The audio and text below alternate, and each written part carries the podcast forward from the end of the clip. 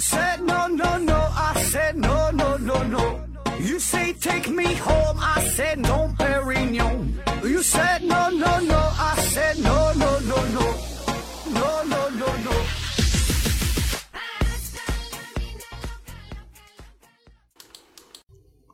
拼命探索，不计后果。欢迎您收听思考盒子。就在上个周末，我们思考盒子文化传媒能力有限公司成功的举办了第三届粉丝见面会的东北专场。很多人可能会奇怪呀，怎么没听说有第一场、第二场粉丝见面会，直接直接就干到第三场了呢？确实哈，因为前两届粉丝见面会啊，这个规模都比较小，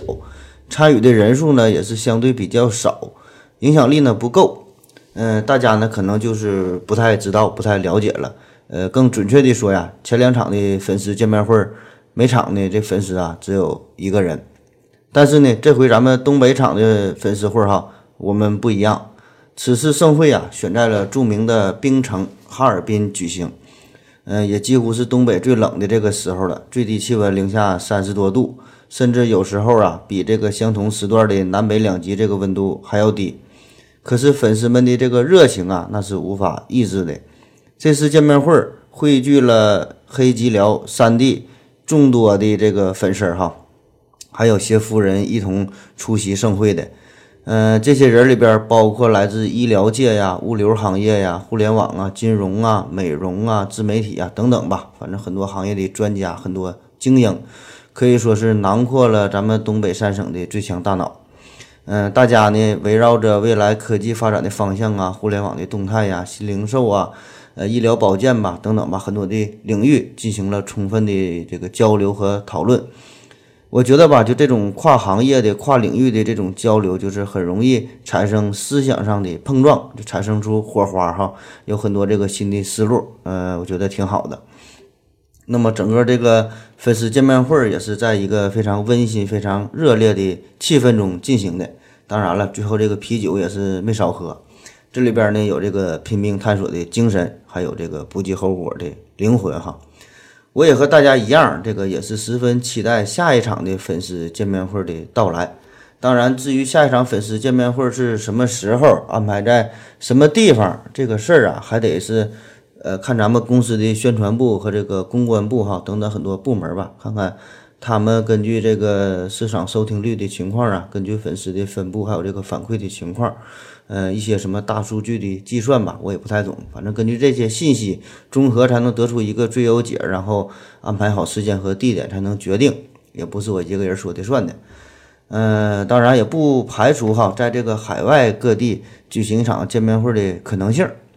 嗯，反正最重要的吧，就是看我这个兜里得有多少钱。我要没有钱，就没有办法出去浪去了。反正就请大伙儿继续关注我们吧，特别是我的这个微信哈，我这个微信这个时效性比较好，这个有一些信息啊，我会这个呃很快的与大家呃很快的发布出去，和大家呢进行这个交流。我的私人微信号呢是思考盒子的拼音，思思考考和和子子子哈，注意这个平翘舌的发音。那总有人说找不到我这个微信，那你就得从自身找原因了。你保证是这个平翘舌部分，这普通话不好，回家就赶紧练这个绕口令哈，红红鲤鱼、绿鲤鱼、与驴这个哈，好好练一练。本来呢，我打算呐，就是从这个哈尔滨回来呀，我就做一期番外篇，聊聊哈尔滨这座城市。其实呢，这种想法，呃，从上回这个呃成都粉丝见面会回来之后啊，我也就有过这个想法了。嗯，但是毕竟这个每个城市逗留的时间太短了，很难真正的就是从一个第一人称，从第一这个视角哈，呃，很仔细的、很完整的来观察一座城市，嗯，很难感受一个一座城市的这个温度和这个体量。所以呢，想了想，还是算了吧哈，还是省一省吧，免得。误导了大家，或者是或者是这个让大伙儿笑话了，咱就不不瞎说了。但是呢，给外地朋友提个醒，就是倒不是说哈尔滨特别冷啊，这冷这个事儿大伙儿都知道，就不用提醒了。我要提醒的是说呀，就是哈尔滨有三个名字很像的大学哈，特别是要高考的朋友得注意，这三个大学呢叫哈工大、哈工程和哈理工，这个听起来很像，看起来很像，但实际呢是三个完全不同的学校。报考的时候一定得注意清楚。嗯，至于这三所学校水平的高低哈，这个自己上网上搜一搜看一看，可以比较一下。那如果非要说哈工大、哈工程和哈理工这三者有啥联系的话，那就是这个地铁一号线哈，正好呢都路过这三所大学。行了，不扯了，嗯，说点正事儿。这个明天晚上，也就是北京时间二零一八年一月三十一号的晚上，即将呢上演一场精彩的月全食。咱们国家呢，绝大多数的地方啊，都可以进行很好的观测。那只要你这个天气晴朗，这个不不阴天不下雨就行。所以呢，我们思考盒子文化传媒能力有限公司呢，也将举行一场这个月食摄影大赛。呃，每个人呢，呃，可以呢提交一部参赛作品，也是只能提交一一部参赛作品哈。这个，呃，要求用这个必须是手机拍摄才行。呃，投稿的邮箱哈。呃，是做手术的 P N，艾特幺六三点 com，呃，我也会在这个节目的最后啊，把这个邮箱写出来，然后呃，可以发到这个邮箱里进行投稿。呃，投稿时呢，请请注意标明这个拍摄的城市、拍摄的时间，还有这个手机的型号。呃，截止日期是二零一八年的二月二号的二十二点二十二啊，那咱多二啊。呃，我们呢将评出一名一等奖、两名二等奖、三名三等奖。具体的奖品，这个你也知道，咱们公司在这个资金方面啊是毫不吝啬的哈，就是有钱。这个一等奖呢，可以获得的奖品是在这个节目中啊，让你点播两首片尾曲哈。二等奖呢是可以点播一首片尾曲。三等奖那个三等奖就算了哈，三等奖呢你就白高兴一下那就行了。欢迎大家踊跃来搞哈，来搞吧哈。嗯，好了，这个扯了半天了，下面真得进入正题了。再磨叽一会儿，天就亮了。继续是说咱们这个兵器进化史。那个之前的节目啊，我们从这个冷兵器说到了热兵器，从这个枪啊又说到了炮。那么按照咱们东北吃烧烤的这个习惯，这个按这个点菜规矩，那有枪有炮就得有弹了哈。这期呢，咱们就聊聊炮弹。之前呢，我们说这个大炮。那不管是什么样的大炮，它都是一个发射的工具，就是负责呢把这个炮弹呢发射出去。这个真正的打人毁物的这个根本所在呢，就是这个炮弹。那据统计，第一次世界大战中共消耗炮弹达到十亿多发，第二次世界大战的消耗量更多哈，达到这个三十亿发以上。因为这个炮弹伤亡的人数啊，也是占总伤亡人数的百分之六十左右。由此就可见这个炮弹的。威力之大哈，在这个现代战争中啊，我们为了不同的目的攻击不同的目标，就制造出了多种类型的这个炮弹。可以说，这个世界上最早的炮弹呢，其实呢就是一块大石头，就是把这个石头啊放在抛石机的一端，然后呢利用杠杆原理把这个石头给抛出去，这呢就算是炮弹了。那别看这个动作很简单，但是呢这里边这个包含的这个技术含量很高哈。而且呢，这个石头呢，确实呢也具备了作为炮弹的几个基本要素。首先呢，这呢有一个专门的发射装置；第二呢，就是有被独立发射出去的这个弹丸；第三呢，就是被发射物经过了一段空间的距离的这个飞行，然后呢打击到了这个敌军的目标。不过，这种原始的炮弹呢，虽然嗯也叫炮弹，但是呢它的这个射程很近，威力呢也很小。直到后来，咱们发明了火药，才给这个炮弹注入了灵魂，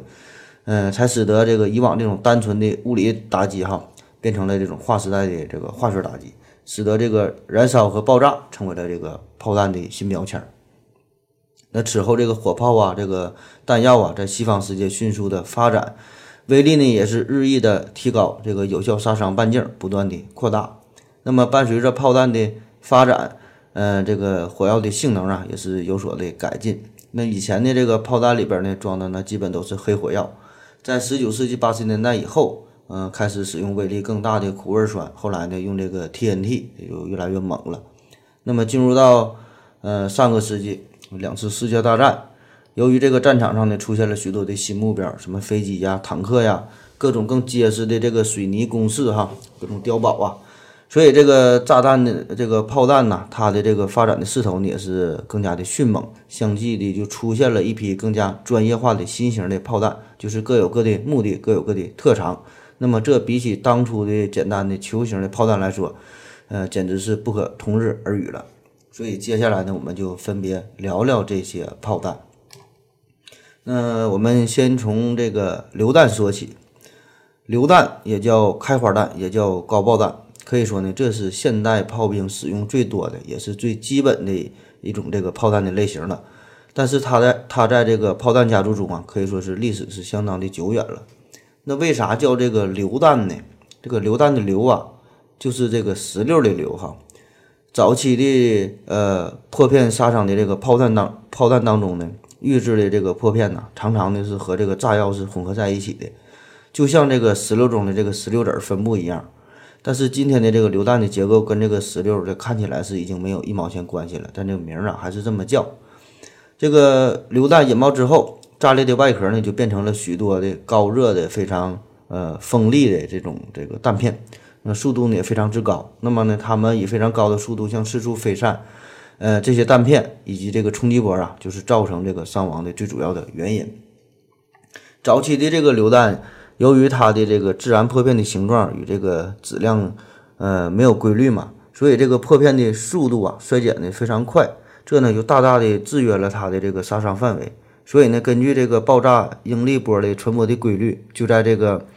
弹体的表面呢刻出了一些凹槽，从而呢就让这个炮弹呢在爆炸之后，呃，产生这个形状和这个质量可控的这些破片，那么就使得这些弹片呢就是变得更加的均匀，这个杀伤力呢也就变得更大。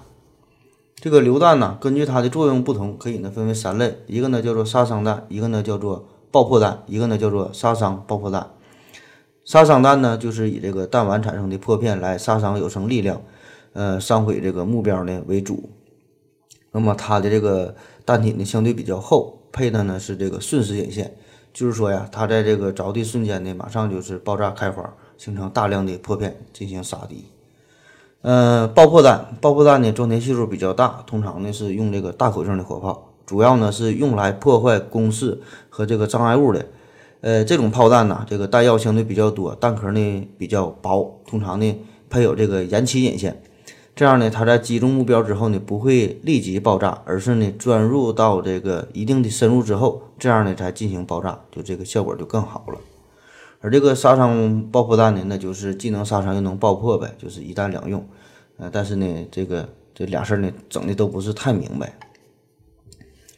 嗯，第二种说说穿甲弹，穿甲弹呢，就是主要用来攻击对方的装甲目标。从上世纪七十年代后期开始吧，这个陆地之王坦克，它的这个装甲技术啊，就发生了质的飞跃。装甲呢，已经从普通的军制的钢板走向了多元化。这里边比较有名的，比如说这个英国的这个挑战者主战坦克，采用的是乔巴姆复合装甲。比如说，美国的埃布拉姆斯主战坦克，它用的呢是这个拼油装甲；以色列的梅卡瓦主战坦克，它用的是这个模块化的反应装甲；还有这个德国的豹二式主战坦克，用的也是这个模块化高性能的防护装甲。总之吧，就这些种种这些这个新型的装甲的出现，就使得这个装甲目标在不增加重量的情况下，防护的性能有了显著的提高。这样呢，普通的这个炮弹呐，对他们那就是无可奈何了。可是这个道高一尺，魔高一丈啊，这个矛盾的双方总是在不断的进化，这个互相超越。所以这个穿甲弹也是越来越来越厉害。穿甲弹的这个弹芯材料从最初的高碳钢合金发展到现在的这个钨合金，还有这个拼铀合金。初速度呢，由最初的呃每秒八百多米提高到现在的每秒一千八百多米的以上哈。这个穿甲的这个厚度由最初的几十毫米发展到现在的二百甚至到八百毫米，嗯，所以这个穿甲弹呢就成为了坦克、飞机还有一些装甲车的这个主要的克星。那么这个穿甲弹它的这个本事为什么这么大呢？嗯，这也是因为它的这个弹体呢，首先这弹体就特别结实，是由这个合金制成的嘛。这个弹体的前端呢是实心的，还有这个防裂槽。通常用的这个合金呢，一个是钨合金，一个是这个拼铀合金。这个钨合金哈，这个钨咱都知道，就是呃这个呃爱迪生就做实验嘛，就找到了这个这个钨。呃，这个钨合金就是在这个钨的基础之上呢，加入一些其他的这个元素制成的。那么在这个金属中，这个钨的熔点最高啊，有这个高温的强度和这个抗辱变的性能，所以呢是很理想的这个穿甲弹的材料。而这个贫铀合金是咋回事呢？咱们总听说哈，就看电视、看新闻也报道，这老美呀要使用什么贫铀弹了。嗯，在什么伊拉克战争啊、什么科索沃战争中啊，都都用过这个东西。那么这里边的这个贫铀弹，这个铀啊，就是我们常说的铀二三八，呃，是自然界中咱们能够目前找到的这个最重的元素。那么使用这个贫铀弹是啥目的呢？咱们一说铀，总感觉它是要辐射用的哈。实际上，这个贫铀弹它的这个主要目的，并非呢是用它的这个核辐射的能力作为攻击，而是利用这个贫铀合金的这种高密度、高强度、高韧性的。这种材料，它的这个辐射呀，只是一个副作用哈。更主要的呢，是用这个贫铀合金做成的这个穿甲弹，用它的这个穿甲的效果。嗯，这个穿甲弹它的这个就速度嘛就非常高，贯穿能非常大，再配上这种高性能的合金，嗯，配上呢它这个流线型的这个外形，所以呢就能达到一个很好的呃破甲的这个效果。嗯，而且呢，有一些这个穿甲弹呢，还配有这个延期的引线，就是在穿进目标之后，然后再发生这个爆炸，所以呢效果就更好了。按照这个穿甲弹弹头的不同，人们呢把这个普通的穿甲弹呢分为尖头穿甲弹、钝头穿甲弹和这个背帽穿甲弹。前两种穿甲弹呢，主要是用来对付君子的装甲，这个背帽穿甲弹呢，可以用来对付非君子的装甲。那所谓的这个背帽啊，就是给这个穿甲弹戴上了一个帽子。目的呢，就是指这个使这个穿甲弹在接触到装甲表面的时候，可以呢调整角度，使其转正哈，就是以以一个更加垂直的方向穿向这个装甲。那么这样呢，呃，就能达到一个更好的效果，这个力量就更集中嘛。但是缺点呢，就是加上这个帽子之后呢，它这个风阻呢也会相应的变大。在这个第二次世界大战的时候啊，这个坦克的装甲呢得得到了迅猛的发展。这里边比较有名的就是老毛子的 T 三式坦克，嗯，也有叫特三式的哈，就像是这 AK 四七叫阿卡四七一样。实际上呢，这个是一个俄式的发音哈，咱们就管叫 T 三式吧。那么这个 T 三式就采用的是倾斜装甲，所以这个呃炮弹呢在击中它之后呢，很容易被弹开，因为不是这个垂直入射的，也就是出现这种跳弹的情况哈。这个跳弹就跟你跟你那个跳弹不一样。这个装甲呢，也同时也变得这个更厚、更加结实，甚至可以达到这个二百毫米以上。所以呢，此时呢就出现了这个刺口径的呃超穿甲弹。那么所谓的刺口径，就是指啊这个穿甲主体的这个直径呢是小于这个弹径的。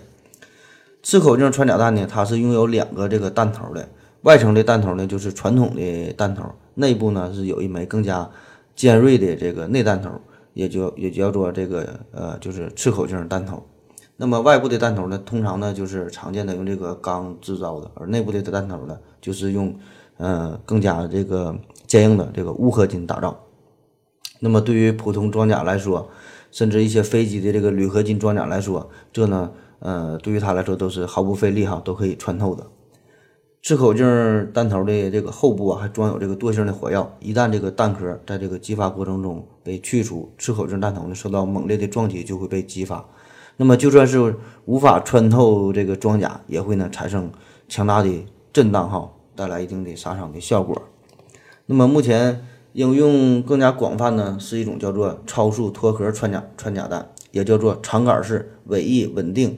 脱壳穿甲弹。那么它呢重量轻，出速度高。通过这个细而坚硬的弹芯啊，能将这个大量的这个动能集中作用在装甲表面一个很小的这个面积之上。嗯，通俗的说吧，就像是你拿这个锥子扎这个鞋底儿一样，你就这么理解吧。那么，尤其是这个贫铀的弹芯儿哈，那么这种穿甲弹，它用的这个弹芯呢，呃，可以在短时间内这个温度呢达到这个一千以上、一千度以上的高温，所以就使得这个装甲局部啊就可以融化。那么这样呢，这个穿甲效果也就是更好了。好了，咱先歇一会儿。我要跟正南去尿尿，你要不要一起去啊？我也要去。哎，风姐，我要跟正南、阿呆一起去尿尿，你要不要一起去啊？好了，喝了口水回来，我们继续聊。下面呢，我们说说破甲弹，与这个穿甲弹这个名儿很像哈，叫破甲弹。它呢也是为了打破装甲而产生的，那么它俩有啥区别呢？这个破甲弹呢，主要呢是利用聚能效应产生的这个破甲效果，呃，这个聚能效应呢，也叫做门罗效应，也叫做空心效应。大概的意思呢，就是这个这个炸药爆炸之后啊，爆炸的产物呢，在高温高压的这种情况下呢，基本上呢是沿着炸药表面的发线的这个方向向外飞散的。因此呢，这个带凹槽的这个装药，在这个引爆后，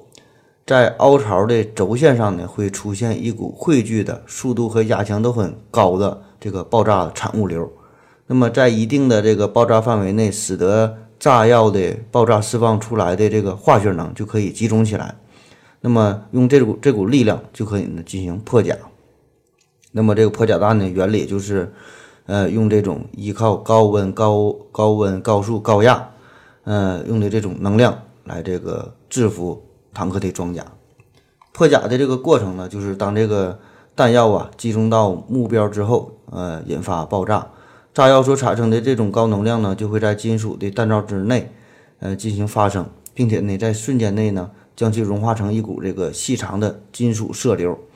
这股金属射流直径呢，大约有三到五毫米，长度呢可以达到数十厘米，速度呢可以达到每秒八到十千米，压力呢可以达到一百到二百万个大气压，温度呢可以达到一千度以上。这种具有强大能量的金属射流呢，可以在顷刻之间穿透装甲，装甲。而且呢，是继续这个向前的高速前进，加上呢，它所产生的这种喷溅的作用，就会呢破坏坦克内的设备，杀伤这里边的这个人员。呃，而且呢，还很容易引起呃油这个油料箱的燃烧爆炸，产生这个二次杀伤。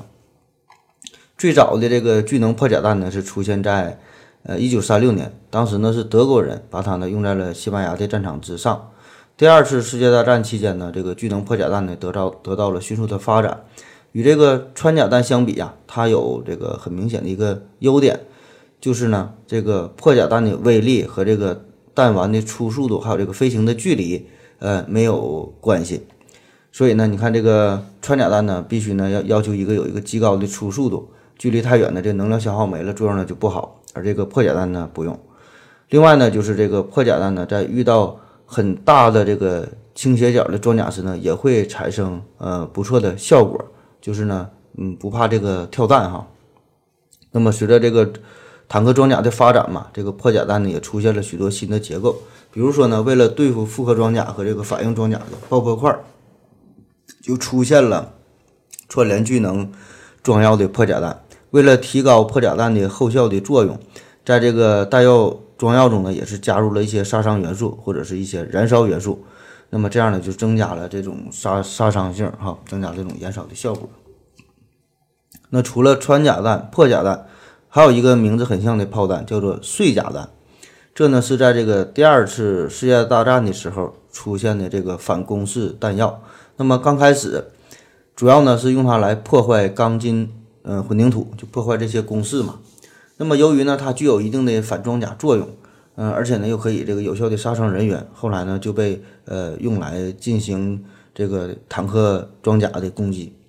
那么，这个破甲弹啊，它呢是将这个弹药中的呃这个能量直接以以一种这个冲量的形式作用于呃装甲表面，使得这个装甲表面呢产生应力波。那么这是啥意思呢？哈？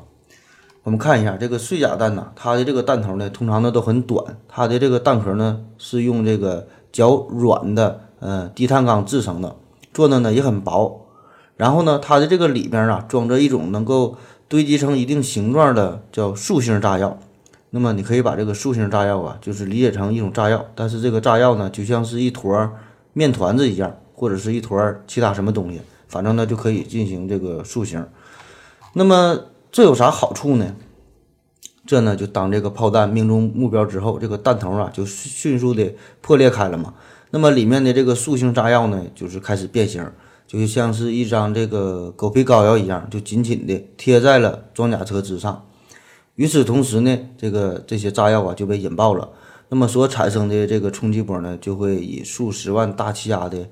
这个压力哈作用于装甲之上。那么这个装甲呢就会发生剧烈的震动，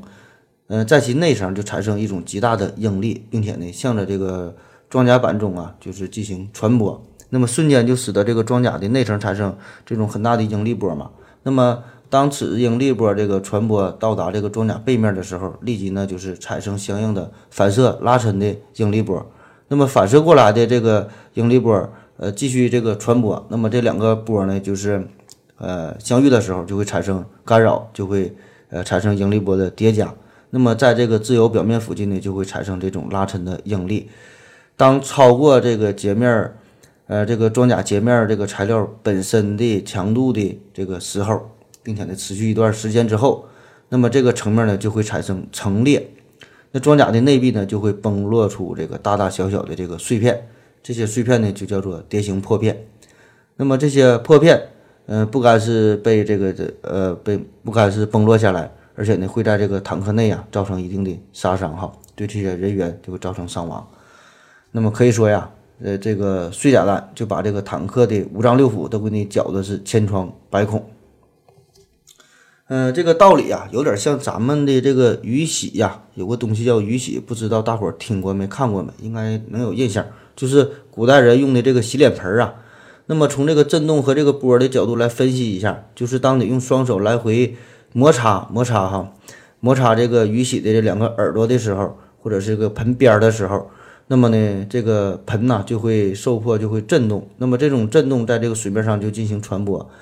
嗯，并与这个盆壁进行反射回来的这个波啊，就这两个波就是叠加的时候，就形成了一个二维的柱波。这样呢，就让一部分的水挤压另外一部分的水，那么最后挤出的这个水就会变成水珠。你一戳就感觉这个水它就蹦起来了。那么这个道理就跟这个破甲弹呢就差不多，就一个跳出来的跳出来的这个是水珠，那一个这个跳出来的就是这个钢板。但是碎甲弹呢有一个这个缺点，就是呢。它只能对均质的装甲呢产生这种作用。当遇到这个不同材料的时候啊，因为它靠的是这个波的这个传导嘛，那么不同的材料这个层叠混合的这种装甲，那么这种震荡波在各个材料接触的边缘的时候呢，就会被混乱的折射反射，那么呢就会这种呃重叠的这种效果啊就会大大降低。嗯，这所以呢也就是破坏不了这个装甲了。呃，下面说说火箭弹。火箭弹与一般的这个炮弹相比呀，它最大的特点呢就是自带动力系统，它自己会喷火呀，自己会往前发射，自己往前跑啊。所以呢，它这个明显的优势哈，就是无需笨重的这个炮身进行发射，仅需要几根非常简单的这个滑轨啊，就能把它发射出去。操作呢是非常的灵活，而且这个火箭弹呢大多是多管齐发哈，嗯，火力呢非常集中，非常的猛烈，压制的面积非常之大。但是呢，它的这个精准度呢相对差一些，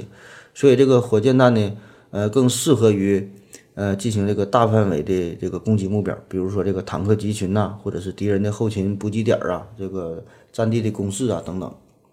此外呢，就是这个火箭弹呐，它的这个发射场面也有点就是太过壮观了，那场面那是大张旗鼓的，这个呃火光冲天的，尘土飞扬，锣鼓喧天的，所以呢，你这个场面看起来很震撼。那同时呢，就很容易暴露自己的目标，所以你发射完事儿之后呢，马上还得转移。嗯，下面再说说子母弹。子母弹呢，也叫做集束炸弹，主要呢是用来呃对付集群坦克和这个装甲车辆的。那么这种炮弹呢，由这个母弹和子弹构成。嗯，举个例子哈，就像是一个会飞的马蜂窝一样，这个马蜂窝呢就是母弹，本身呢它是这个不伤人的。但是呢，它会放出马蜂啊，这马蜂就相当于子弹，嗯，这些子弹呢，个个那都是呃厉害的杀手哈。每个这个小的子弹呢，就是相当于一个小型的一个这个破甲弹一样，可以呢穿透一般的坦克的顶装甲。那么这个子母弹它的发射过程，就是通常的就是火炮将这个子母弹发射到坦克群的上空，然后呢，在这个时间引信的这个作用之下呢，这个母弹的这个弹顶呢就被打开了。然后呢，一个一个的抛出这个小的这个子弹，那么这个子弹上边啊有一个类似于降落伞的一个定向的一个飘带，那么这样呢就可以保证这个弹头啊始终是朝下的。这个子弹一旦呢碰到了这个坦克，然后呢就立即起爆，将这个坦克呢就给击毁了。因为这个子母弹这个子弹呢这是非呃制导性的，也就是说这个。炮手啊，对这个子弹呢不能进行控制，因此在这个作战过程中呢，一般就需要非常大量、非常密集的呃发射这个子母弹，才能呢实现这个有效的攻击。这个子母弹，这个集束炸弹哈，就它呢在这个空中抛射之后，呃，在空中分解，会这个会对这个地面啊造成大范围的杀伤，而且呢，据统计啊，呃，这里边臭子儿很多哈，据说有百分之十到百分之三十的这个子母弹，这里边的子弹呢是不会爆炸的。那么这对于这个平民百姓来说呢，是一个非常危险的事儿。比如说，在这个越战期间呢，这个美国就向老挝曾经呢大量的投放过这种集束炸弹。那么战争结束到今天，这都过去多少年了？但是呢，这个老挝人民呢依然深受这些遗留的呃这些炮弹的困扰，经常呢有居民就是因为误碰了这些之前未爆炸的这个炮弹呢而伤亡。所以呢，二零零八年五月三十号。全国一百零七个国家的代表在这个都柏林就达成了集束，呃弹药的公约。同年十二月，在这个奥斯陆就正式签署了这个公约这份协议。那么根据这个公约，就是各个武各国的这个武装力量哈，就是必须呢在八年之内全部销毁这些集束炸弹。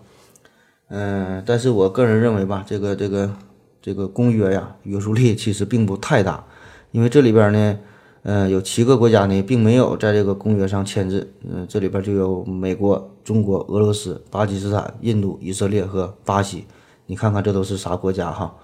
嗯，就像是什么冰岛、巴拿马、摩纳哥哈，这些国家签不签无所谓了哈。而咱说的这七个国家呢，正好是这个集束炸弹的主要的制造国。那么这些国家的军事实力哈，也也不用多说了，他们呢也是在，也包括咱们哈，有着这个很大的话语权。当然了，这个签不签这这事儿啊，就那么回事儿吧。签完了也可能后悔，也可能不认账，也耍无赖哈。最重要的还是看这个自身的这个国家的实力。嗯，下面再说一个叫燃烧弹。燃烧弹呢，主要是呃用于烧伤这个敌军的有生力量，那么也可以呢烧毁一些呃易燃的军事装备啊、一些设备啊等等。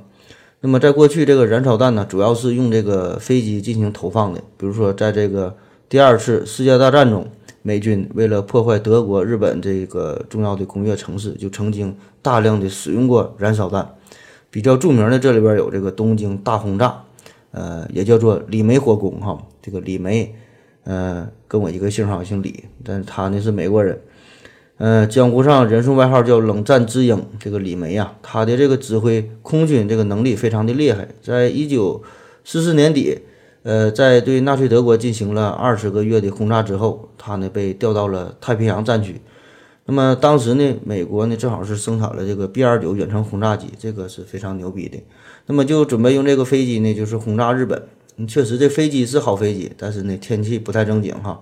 在这个万米的高空啊，这个风速非常大，所以呢，这会很严重的影响到这个投弹的精确度。所以呢，李梅当时想了很久，终于呢想出了一个很好的办法。他就在自己的左手和右手的手心上啊，分别呢写出了这个自己的想法，然后呢，同时把这个双手摊开一看，这个两个手心的这个字儿啊，居然一样哈，都是火攻。然后呢，他就开始用这个燃烧弹在夜间低空进行这个呃对日本的轰炸。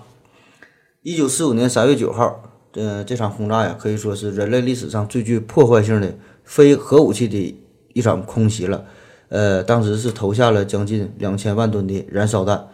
这个东京啊，大约有四分之一的地方就是被夷为了平地，将近有十万人死亡，二十六点七万座这个建筑啊付之一炬。这个破坏力堪比后来的这个原子弹了。这个大火大火之后，这个日本政府就光是运这些烧焦的尸体，就将近就花了这个一个月。那么现在的这个燃烧弹这个种类啊，也是越来越多，但是基本的原理都差不多。弹壳内呢都是装有这个燃烧剂、呃抛射药，还有时间引线。嗯，当这个弹丸飞到这个目标上空的时候呢，这个时间引线呢就是开始点火，然后呢。点燃这个抛射药，抛射药燃烧之后呢，产生一定的压力。这个压力一方面呢，燃着这个中心管啊，点燃燃烧剂；另一方面呢，就是这个压力呢，就是推动挡板，然后这个燃烧剂呢，就从这个弹壳中啊，就是抛出了。于是呢，就是火从天降哈，熊熊烈火开始燃烧。这个燃烧弹呢，这里边燃烧剂呢，通常是用这个镁还有这个铝的这个合金，还有一些金属氧化物组成。那么这些东西燃烧的时候，最高的温度可以达到两千五百度，甚至是三千度的高温，持续的时间呢也可以达到这个一分钟以上，那么带来了很大的一个燃烧的效果哈。嗯，好了，歇一会儿啊，然后咱们再说。我要跟正南去尿尿，你要不要一起去啊？我也要去。哎，风姐，我要跟正南、阿呆一起去尿尿，你要不要一起去啊？好了，尿了个尿回来，我们继续聊。下面呢，说说毒气弹。这个尿尿跟毒气弹没啥关系哈。历史上大规模使用毒气武器呢，是在一九一四年第一次世界大战的时候，德国呢首先使用了榴弹炮发射了毒气炮弹。当时使用的呢是催泪瓦斯乙基溴，后来呢改为了呃氯丙酮。这个毒气弹呢是可以说是近代呃战争史中出现的一种大规模的杀伤性的生化武器。这个毒气呢是一个统称，大体上呢可以分为两类，一类呢叫做失能性，一类呢叫做致死性。失能呢就是让你失去能力呗，就是让这个敌军呐呃失去这个战斗力。致死呢那就是让这个对手对手啊瞬间死亡。比如说这个催泪弹就可以看作是一种这个失能性毒气弹。而这个介质器呢，就属于这种致死性的毒气弹。如果细分的话呢，有这个什么神经性毒剂呀、糜烂性毒这个毒剂呀、窒息性毒剂啊等等很多。这个可以参考一下之前，呃，我们有两期节目，一个呢是讲的毒药，一个呢讲的是生化武器。呃，大概呢是提到过这些东西。需要注意的是哈，这里边的这个毒气跟我们想的不太一样，并不都是非常臭的、非常难闻的。有些毒气呢，可能还挺香。目的呢，就是不让人们引引起这个这个注意力哈，不让你发现。所以你看，无论是咱们这个液化气罐啊，还是这个煤气管道中，都会呢加入一些硫醇等等这类的物质，就是这东西很臭啊，很难闻。就是黄鼠黄鼠狼这个放这个屁呀，这里边就是这个硫醇。目的呢，就是让我们能够及时发现它的这个泄漏。嗯，这不好闻呢，一下你就注意到了；而好闻呢，你就闻起来没完，还还不爱走了哈。这个毒气弹。它的这个杀伤范围很大，这个弥漫开来是不分青红皂白，也不管这个是非对错，不管是大人小孩，不管是呃人还动物吧，都是格杀勿论。而且呢，还不会破坏兵器，不会破坏建筑物，所以呢，呃，从这个战争的角度来说呢，这是一个很好的选择。当年这个小日本哈，就是没少用这个东西。嗯，资料显示啊，这个侵华战争期间，日本呢曾经生产过七百四十六万发这个毒气弹。在这其中呢，除了没能研制出神经性毒气之外，几乎研制装备了世界上各国所装备的所有毒气。那么，对这种缺德的武器吧，这个目前全世界呢也都是公开谴责的，要求呢停止使用这个毒气弹。嗯，可是有一些国家就是不听啊，这个嘴上一套背地一套哈，秘密的研制这个毒气弹。嗯，然后我们再说说这叫云爆弹。云爆弹也叫做空气炸弹，也叫做呃燃料空气弹。准确的说吧，它并不算是这个炸弹哈，它里边装的不是炸药，而是呢呃一种燃料。这个炸药啊，在它发生这个爆炸的时候呢，这个反应呢主要是靠自身进行供氧，而这个云爆弹呢，它这个爆炸的时候呢，则是充分利用爆炸区域的这个大气中的氧气，那么它的这个作用的效果。一方面呢是靠它产生的一个强大的冲击波，另一方面呢就是爆炸的时候呢，它会消耗大量的氧气，然后呢就活活的把这个地上的人呐就给都给憋死了。比如这个一九七五年四月，在这个越南战场上，美国五架 C 幺三零运输机在春路地区投下了一百多枚这个炸弹，那么在一片清脆的爆炸声之后，每个炸弹的肚子中呢又飞出了三个呃自带降落伞的小的炸弹。那么随后呢，这个大地啊就被一团团的白雾般的这个气体所笼罩着，地面上的人呢也没见过，也不知道这是咋回事儿啊，哈，也没弄明白呢。那么猛然间，这个大地呢就开始这个震颤，地面上呢就是火光闪闪，随后呢这个房屋啊、树木啊就是全都倒塌了，呃，惨叫连天。那么事后啊，人们就发现了，所有的这些这些建筑物基本呢都是变成了一片废墟，人员基本呢都是被烤焦或者呢是窒息死。窒息死亡，伤亡呢很惨重，但奇怪的是啊，就这些死者这些尸体呢都是很完整的，并没有这个弹片的呃杀伤的痕迹。只是呢，人们呢大多呢都是这个嘴巴大张着哈。那么这就是这个云爆弹的呃一个爆炸的这个恐怖的场面。那么现在呢，在这个越南胡志明市的这个战争罪行展览馆里边，一个标志物就是一枚美国遗留下来遗留下来的 BLU 八二云爆弹，外号呢叫做“滚球”。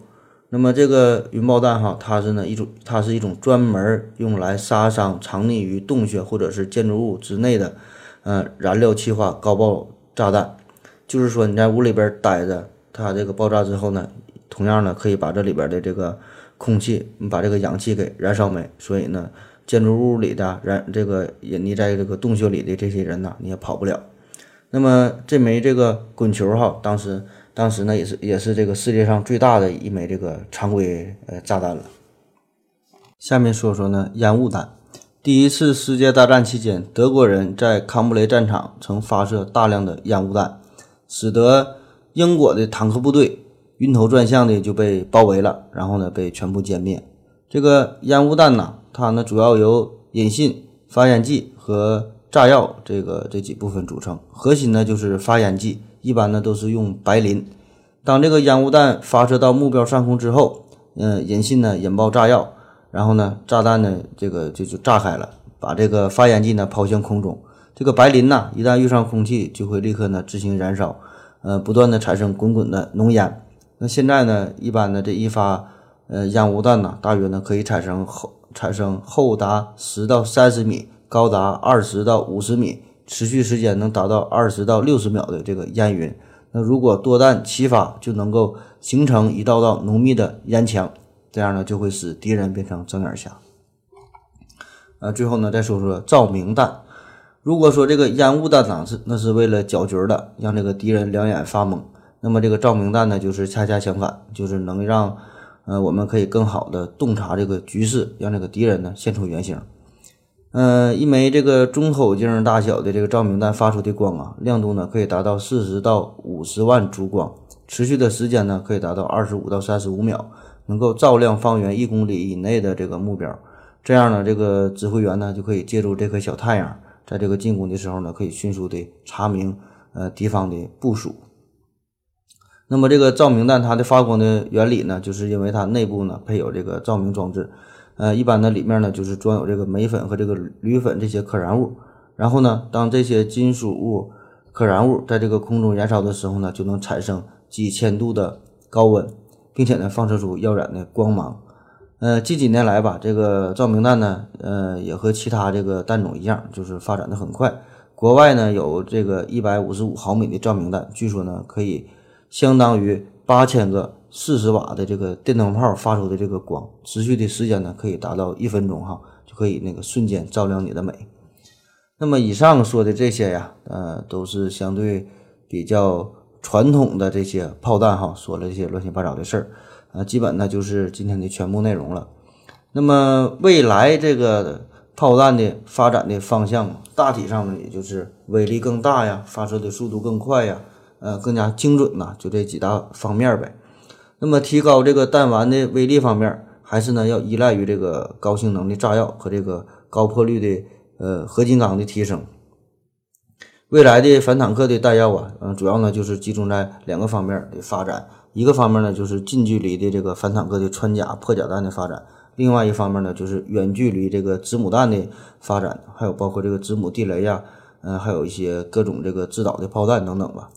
那么说到这个制导哈。呃，什么红外呀，什么激光啊，什么毫米波技术啊，就是为这个呃末端制导炮弹提供了很广阔的发展的前景，可以更好的提高这个炮弹的命中率。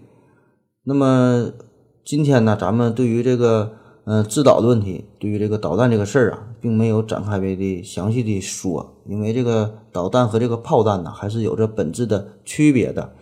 都说这个炮弹呢没长眼睛嘛，但是这个导弹呢就是长了眼睛哈。所以呢，这个导弹这个事儿啊，就是另外一个更大的话题，呃，包括什么抗干扰能力呀，什么全天候作战嘛，等等这些东西，咱有空展开再说。嗯，还有一个另外研究的领域就是增程问题，就是增加这个炮弹的射程啊，打得更远。那么未来的炮弹呢，必然是会飞得更高，飞得更远哈。那么一方面呢，就是提高这个弹丸的初速度；另一方面呢，就是这个自行的动力系统，就是还是离不开这个导弹这个事儿。那么这样呢，也是为了适应这个更好的战场上的需要哈。现在也是很多国家呢，也都是把这个目光呃瞄准了一些新型的这个炮弹。总之吧，这个炮弹也会像其他的兵器一样，那只要这个战争存在，嗯，就会有互相的竞争。那么这个炮弹，这个火炮啊，这些呢，也都是不断的会发展下去。未来的炮弹呢，必然是射程更远、威力更大、性能呢也更加先进，在这个战场上呢也会发挥更加重要的作用。嗯，好了，今天的内容呢就是这么多。最后呢，就是提醒大家伙儿别忘了哈，明天晚上有月食。嗯，欢迎呢，这个拍照片发到我邮箱，然后呢参加比赛哈。嗯，就算你不拍照呢，最好呢也可以去看一看哈。毕竟呢，这个东西还是很难遇到的，这么完美的这个月全食哈。好了，就这样吧，谢谢您的收听，再见。